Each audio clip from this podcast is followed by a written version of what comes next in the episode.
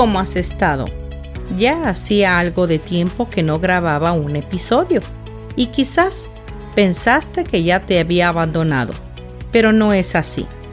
La verdad es que en California, donde yo vivo, las escuelas públicas ya dieron inicio al año escolar y los alumnos han regresado a clases. Y yo, como maestra de secundaria, he estado muy ocupada con eso, pero ya estoy de regreso. Y hoy te traigo un episodio que te gustará, ya que es otro relato de leyendas de México. Y tengo como invitada a mi mamá, la señora Cecilia Rojas, quien más adelante compartirá con nosotros un relato fenomenal. No te lo pierdas.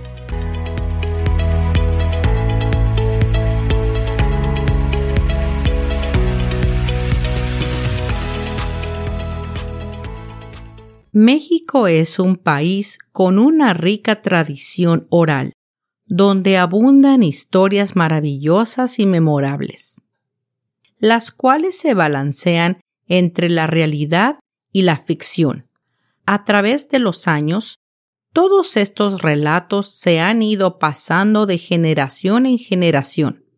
Algunos se han perdido y otros prevalecen hasta nuestros días. Los búhos y las lechuzas son las aves más fácilmente identificables. Los búhos son mucho más robustos y grandes que las lechuzas. Además, estos tienen la cabeza redondeada y los ojos más grandes y juntos, mientras las lechuzas son de menor tamaño y sus ojos son más pequeños y de forma almendrada. Esto es, sin duda, la razón de que la mente humana le haya concedido un papel tan importante y poderoso, pues ¿quién no ha leído relatos acerca de lechuzas que se transformaban en hombres y tenían un poder sobrenatural? Las lechuzas y los búhos están mejor documentados en el folclore, leyendas y relatos históricos que otras especies. Se le atribuyeron características asociadas a la muerte y al desastre. Es el ave de los muertos, el correo de las ánimas y el mensajero del más allá. Este ave ulula.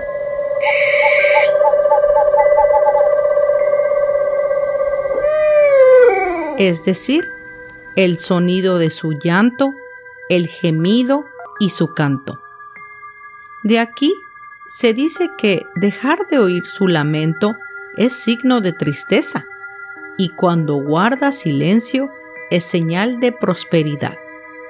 Se dice sobre el búho que es un ave lúgubre, a quien se le ve de día y de noche merodeando por los cementerios y habita en las cavernas y se cuenta que es un ave portadora de calamidades y dicen que su presencia en una ciudad presagia desolación.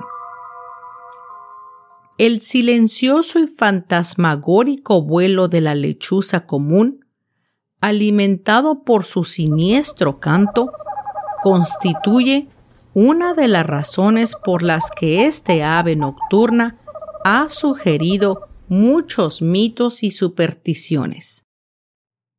Aunque también se las suponía dotadas de sabiduría y se utilizaban en la medicina popular y en la magia.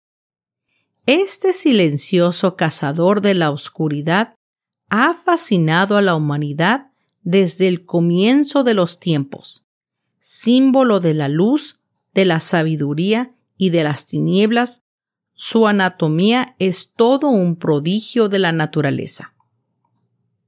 Estas aves son unas marginadas por todas partes, y así como sus compañeros alados las repudian, los seres humanos proyectan en ellas sus miedos y anhelos. Ya sean los grandes búhos o los mochuelos más diminutos, estas aves nocturnas han excitado desde siempre la fantasía.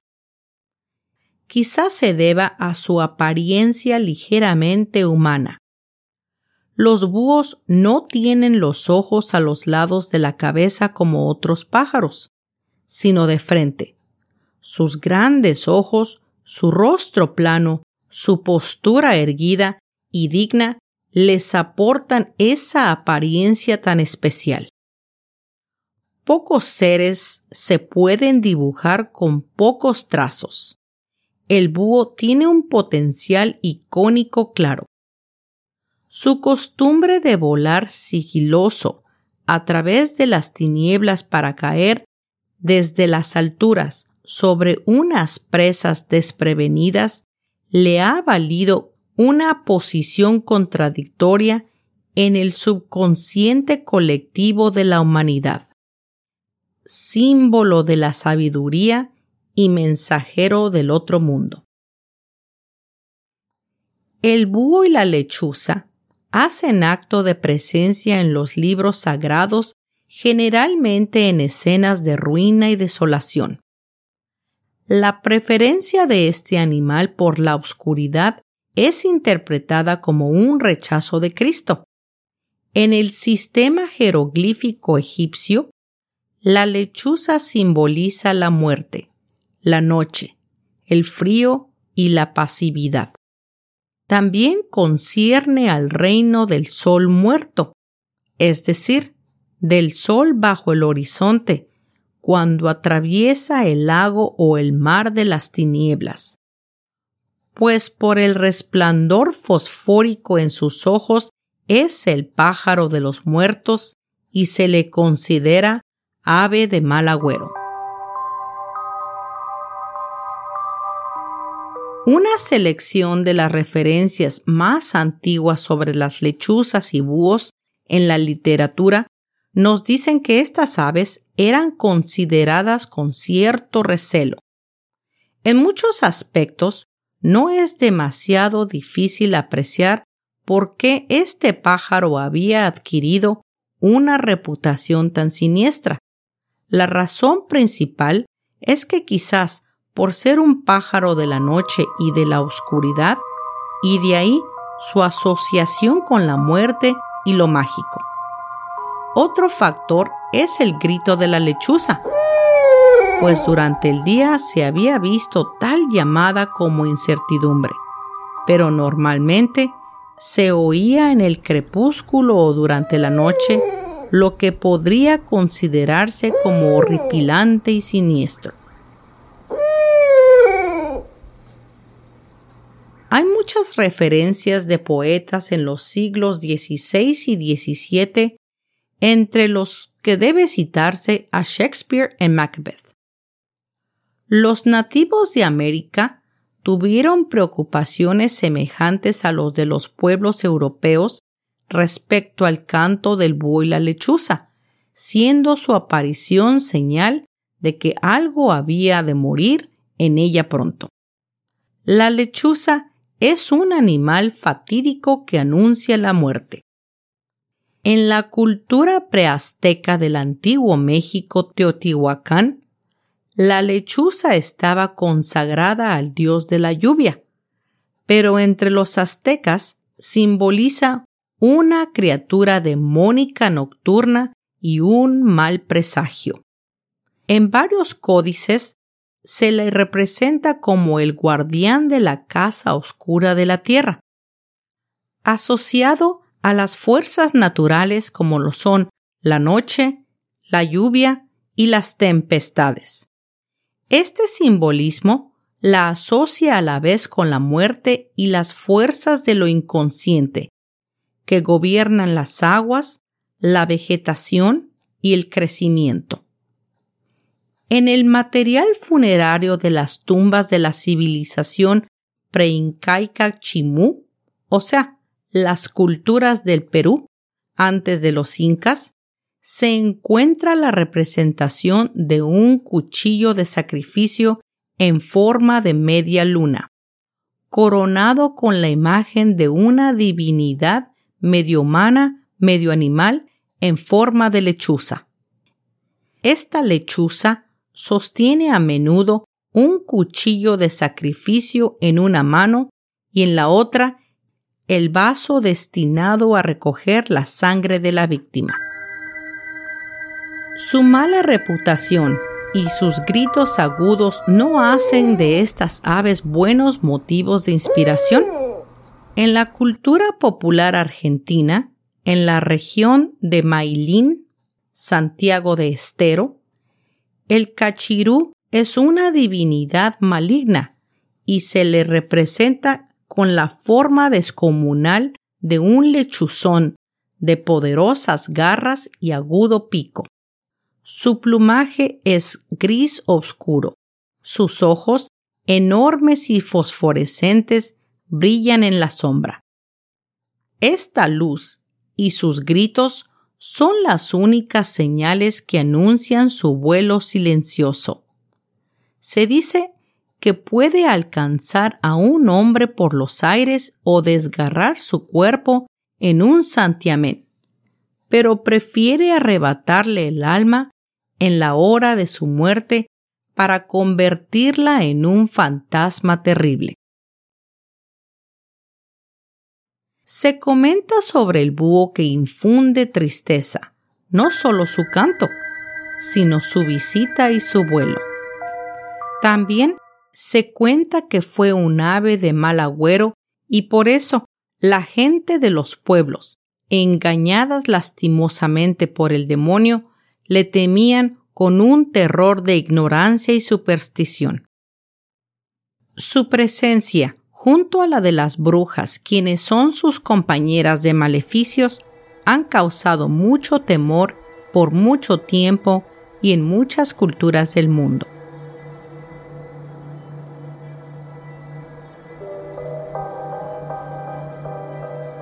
La Chorca, la leyenda de la mujer lechuza.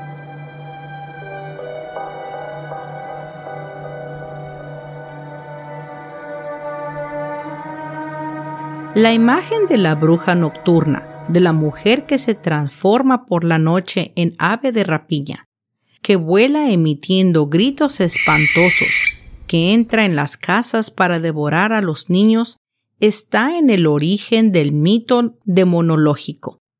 Esta leyenda se remonta a la antigüedad, a la literatura romana y a la mitología germánica. Cuenta que en los tiempos antiguos de Roma se creía que las lechuzas se transformaban en brujas y que entraban por las ventanas de la guardería mientras que los niños pequeños estaban durmiendo y chupaban su sangre cuando estaban en sus cunas. Pero, muy en particular, la chorca o la mujer lechuza es un personaje de la mitología de Honduras, aunque tiene versiones en varios países, siendo México y Colombia los más famosos. La mujer lechuza o la chorca es un personaje muy interesante y muy tenebroso que con las características de una mujer, con una belleza sorprendente, oculta un secreto.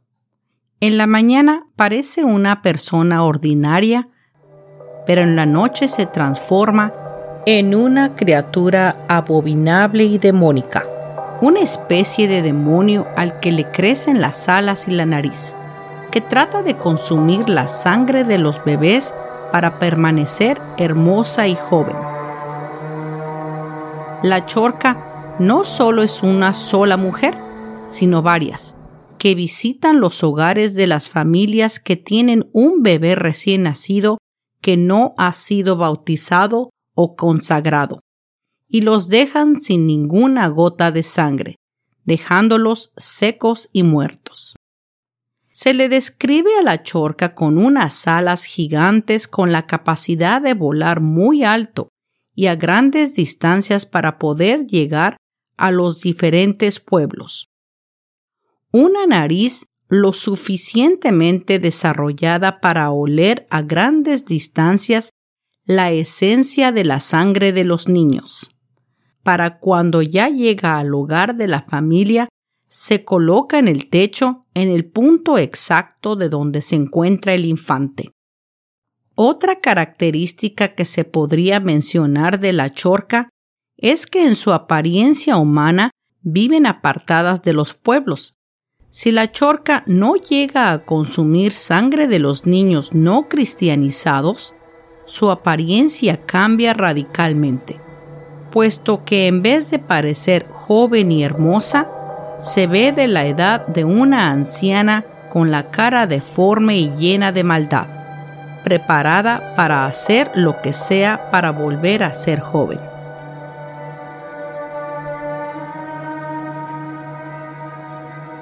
Para poder comprender la leyenda en su totalidad, primero debemos comprender que en un principio, en aquellos pueblos en los que todavía no se habían convertido al cristianismo, había altos índices de mortalidad infantil sin comprender realmente el porqué. Aparecían muchas veces cuerpos de bebés y niños muertos por la mañana. El fanatismo, ignorancia y la superstición creaban historias sobre las que una mujer con características demoníacas y vampíricas se aparecía por la noche en esos poblados, a la que llamaron la chorca o mujer lechuza. Pero estas son simples historias basadas en la superstición e ignorancia. Ahora hablemos de la realidad en la historia y en las posibles maneras de entender cómo los bebés murieron en esas condiciones y encontrarle un sentido en la vida real sin tocar temas fantásticos y mitológicos, para dar respuesta usando la ciencia y la leyenda de la chorca.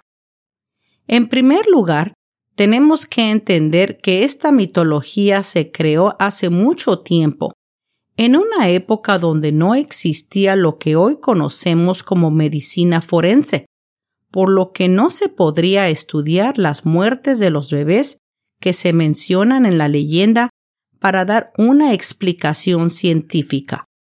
Estas leyendas tuvieron principios en pueblos donde la falta de higiene y agua potable causaban enfermedades y muertes entre los más vulnerables de la población, entre ellos los recién nacidos.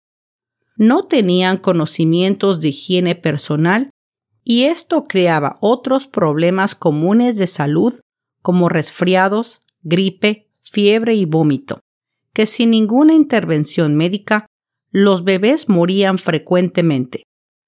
Hay un sinfín de ejemplos de que morían de cualquier manera, por lo que al no encontrarle explicación alguna, se dio una explicación sobrenatural de estos hechos. En segundo lugar, tenemos el tema sobre el bautismo. El bautismo es un rito dentro de la comunidad cristiana que tiene una historia y un significado más allá de la fiesta familiar.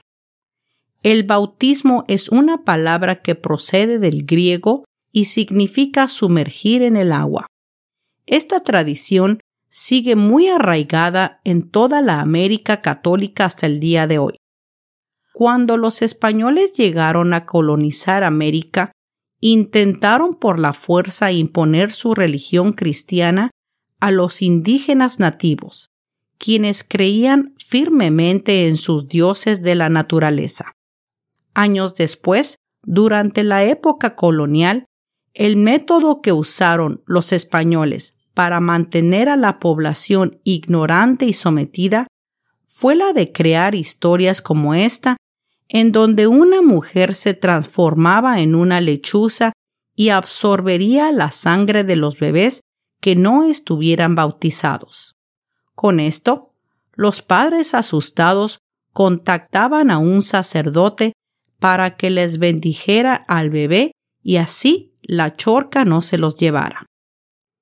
Existen varias variaciones de la chorca o mujer lechuza. Incluso se le llega a comparar con los vampiros de Europa, en donde este personaje es una criatura inmortal, con una apariencia hermosa y quien consume sangre humana para poder permanecer con vida. A la chorca se le llega a comparar con el nahual dentro de las creencias mesoamericanas, que es una especie de brujo o un ser sobrenatural que tiene la capacidad de transformar su forma física en cualquier animal. De acuerdo con algunas tradiciones, se dice que cada persona, al momento de nacer, tiene ya el espíritu de un animal que se encarga de protegerlo y guiarlo. Estos espíritus usualmente se manifiestan como una imagen del animal que tomó a la persona como su protegida y le da consejos en sus sueños. La aceptación más generalizada del nahualismo realizada por los conquistadores españoles da al nahual el significado de la persona que a través de artes mágicas o divinas posee la capacidad de transformar su cuerpo en la de un animal, objeto, fuego o un fenómeno meteorológico, tal como un rayo o una nube. En 1571, Fray Alfonso de Molina construyó el vocabulario más completo en la lengua náhuatl, del cual fue base de nuevos vocabularios y diccionarios modernos. Ya para entonces a la palabra nahual se le definió como brujo, hechicero, etc. Y es aquí donde regresamos otra vez a la fama de la lechuza, como aves de malagüero quienes traen maldiciones. Como dije anteriormente, México es un país lleno de historias misteriosas. En cada una de sus ciudades se encuentran un sinfín de leyendas protagonizadas por personajes como la Llorona, la muerte y por espíritus que aún vagan en una de las dimensiones que no les corresponden.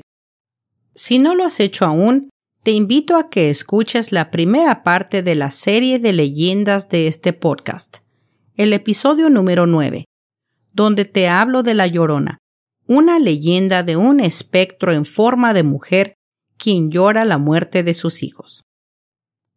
A continuación, te contaré uno de estos relatos que han pasado de generación a generación, un relato que me contó mi mamá y el cual yo se los conté a mis hijos, la leyenda de la lechuza. Durante las noches lluviosas de frecuentes tormentas, muy comúnmente se iba la luz eléctrica en la Ciudad de México. A esto le llaman un apagón, dejándonos a todos en una plena oscuridad. Y sin más que hacer, más que sentarnos alrededor de la mesa con velas encendidas a esperar a que regresara la luz. Este era entonces el foro perfecto para contar leyendas e historias de miedo. La lluvia afuera golpeaba y mecía los árboles, dándoles ese aspecto fantasmal mientras que se oían los alaridos espectrales del viento llorándole a la noche. Y bajo la luz de las velas, mi mamá nos contaba sus historias de su niñez. Ella creció en el estado de Durango, a unas 560 millas u 890 kilómetros de la Ciudad de México, en el norte de la República Mexicana. He aquí la narración de mi mamá, la señora Cecilia Rojas, en sus propias palabras.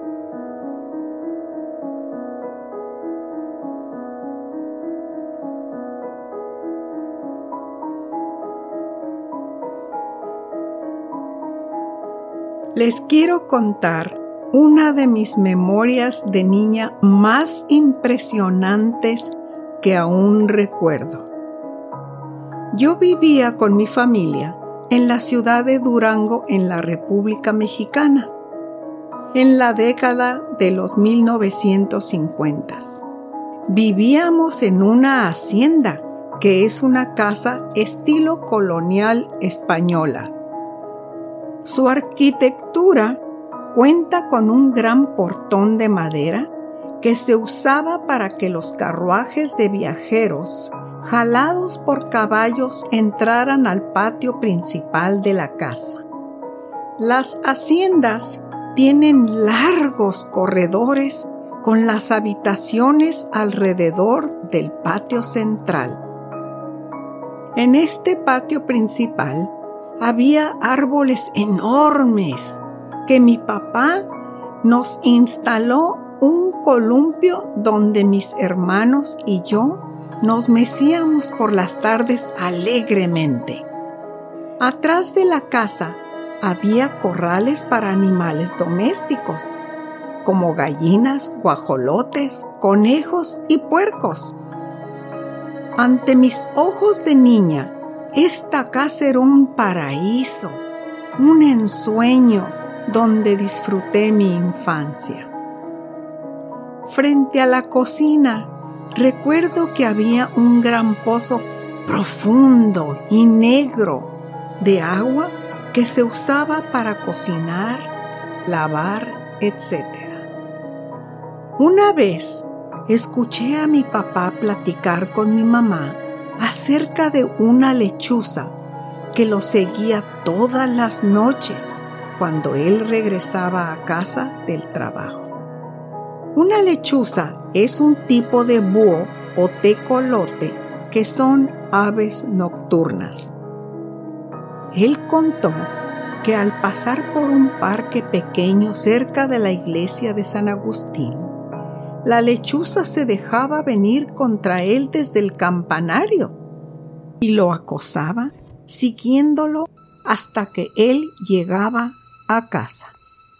Esta historia de mi papá coincide con una antigua leyenda de la época colonial, la cual cuenta que en ese entonces se tenía la superstición de que las lechuzas representaban brujas, malos espíritus y mala suerte. Estas creencias aún persisten hasta el día de hoy. Mi mamá, al ser creyente de esta leyenda, la oía hablar en una ocasión con dos sirvientas, que son las personas de servicio doméstico de que tendría que hacer un ritual para liberar a mi papá del hechizo. Para lograrlo, se tenía que realizar un conjuro a medianoche en el patio central de la casa. Mi mamá tenía un pequeño libro de oraciones a San Cipriano, a quien se le pide protección contra espíritus malévolos ella tenía el libro en una mano y una vela encendida en la otra. Para mi gran asombro, oía a mi mamá y a las sirvientas entonar un rezo y un cántico repetitivo para ahuyentar la lechuza y a los espíritus dañinos de nuestra casa. Aún puedo cerrar los ojos y escuchar la voz de mi mamá recitando el cántico. San Cipriano ve, San Cipriano viene, bájame esa lechuza que va y viene. San Cipriano ve, San Cipriano viene, bájame esa lechuza que va y viene. Conforme los cánticos se fueron diciendo más y más rápidos, escuché aleteos y vi a la lechuza volar desesperadamente en círculos entre los árboles bajo la luz de la luna. La lechuza empezaba a bajar y a bajar cada vez más. De repente, unos fuertes golpes en el portón de la casa por fuera interrumpieron el conjuro. Mi mamá y las sirvientas corrieron hacia la puerta atraída por esos ruidos para ver de qué se trataba. Al abrir el portón, se encontraron unas piedras afuera que habían sido lanzadas inexplicablemente, puesto que la calle estaba desierta a esas horas de la noche. Este incidente provocó que se rompiera el conjuro liberando a la lechuza, quien escapó del hechizo, llevándose el maleficio.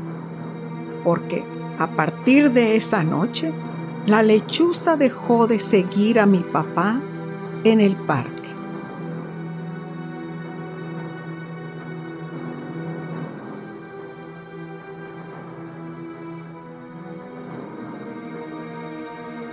Yo he escuchado esta historia a lo largo de mi infancia hasta la actualidad, y aunque hoy me doy cuenta de que se trata de leyendas de superstición, se le debe dar el valor cultural y familiar que tiene. Los mitos y las leyendas representan una parte importante en la tradición cultural de la sociedad y son un patrimonio que se debe rescatar, pasar y no perder. La importancia que persiguen estos relatos tradicionales o narraciones folclóricas es el enriquecimiento cultural y literario. Al compartir con los más jóvenes las típicas leyendas regionales o nacionales, los adultos fomentan valores patrios en su sociedad. A través de las leyendas se marca una identidad nacional que crece con las personas al pasar de los años. Y volviendo al tema de la lechuza, que es un ave rapaz y nocturna. La lechuza ha sido desde antiguo un símbolo de la sabiduría filosófica, pero también ha soportado supersticiones que la calumnian. Hoy su población está disminuyendo y es necesario que conozcamos y apreciemos su valor. La lechuza común ha sido elegida por la SEO, Sociedad Española de Ornitología, el ave del año 2018, por el declive que sufre esta especie protegida. La SEO busca llamar la atención sobre los descensos de población que sufren bajos números. En muchos lugares, su disminución es a causa de la creencia de que estas aves no traen nada bueno, o será que la vemos ligada a la noche, que por su oscuridad da miedo. La gente rural las espantaba pensando que traían mala suerte.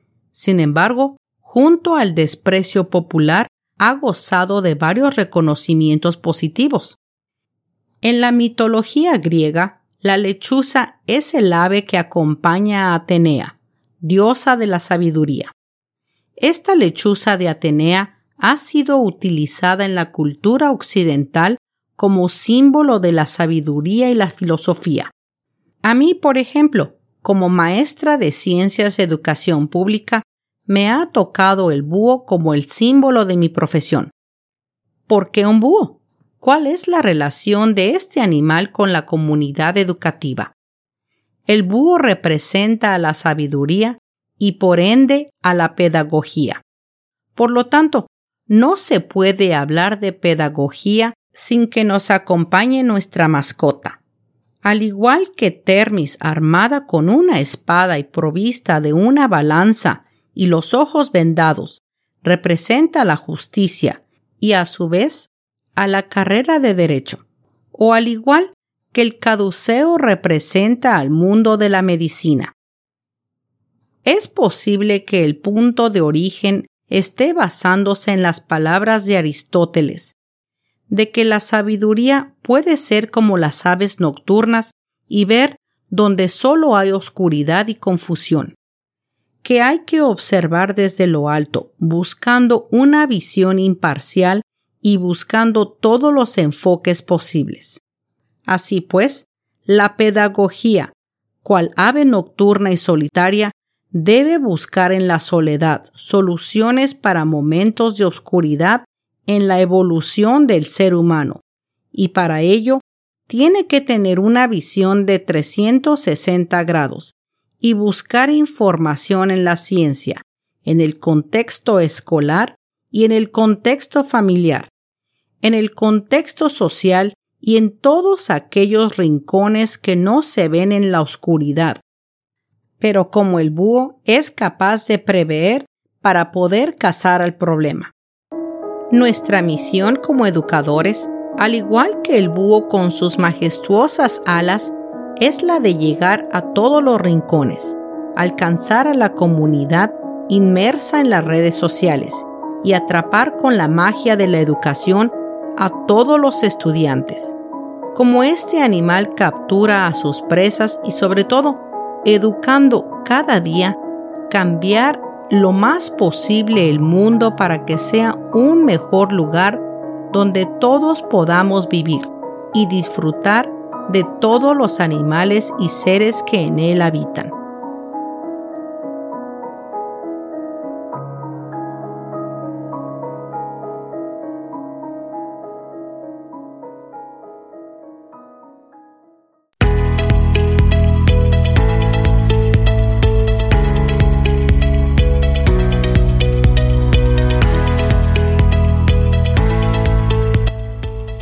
Te invito a que sigas disfrutando de las historias y leyendas clásicas de terror del antiguo México colonial en mi serie de leyendas, pero también hay que saber distinguir la realidad de la mitología.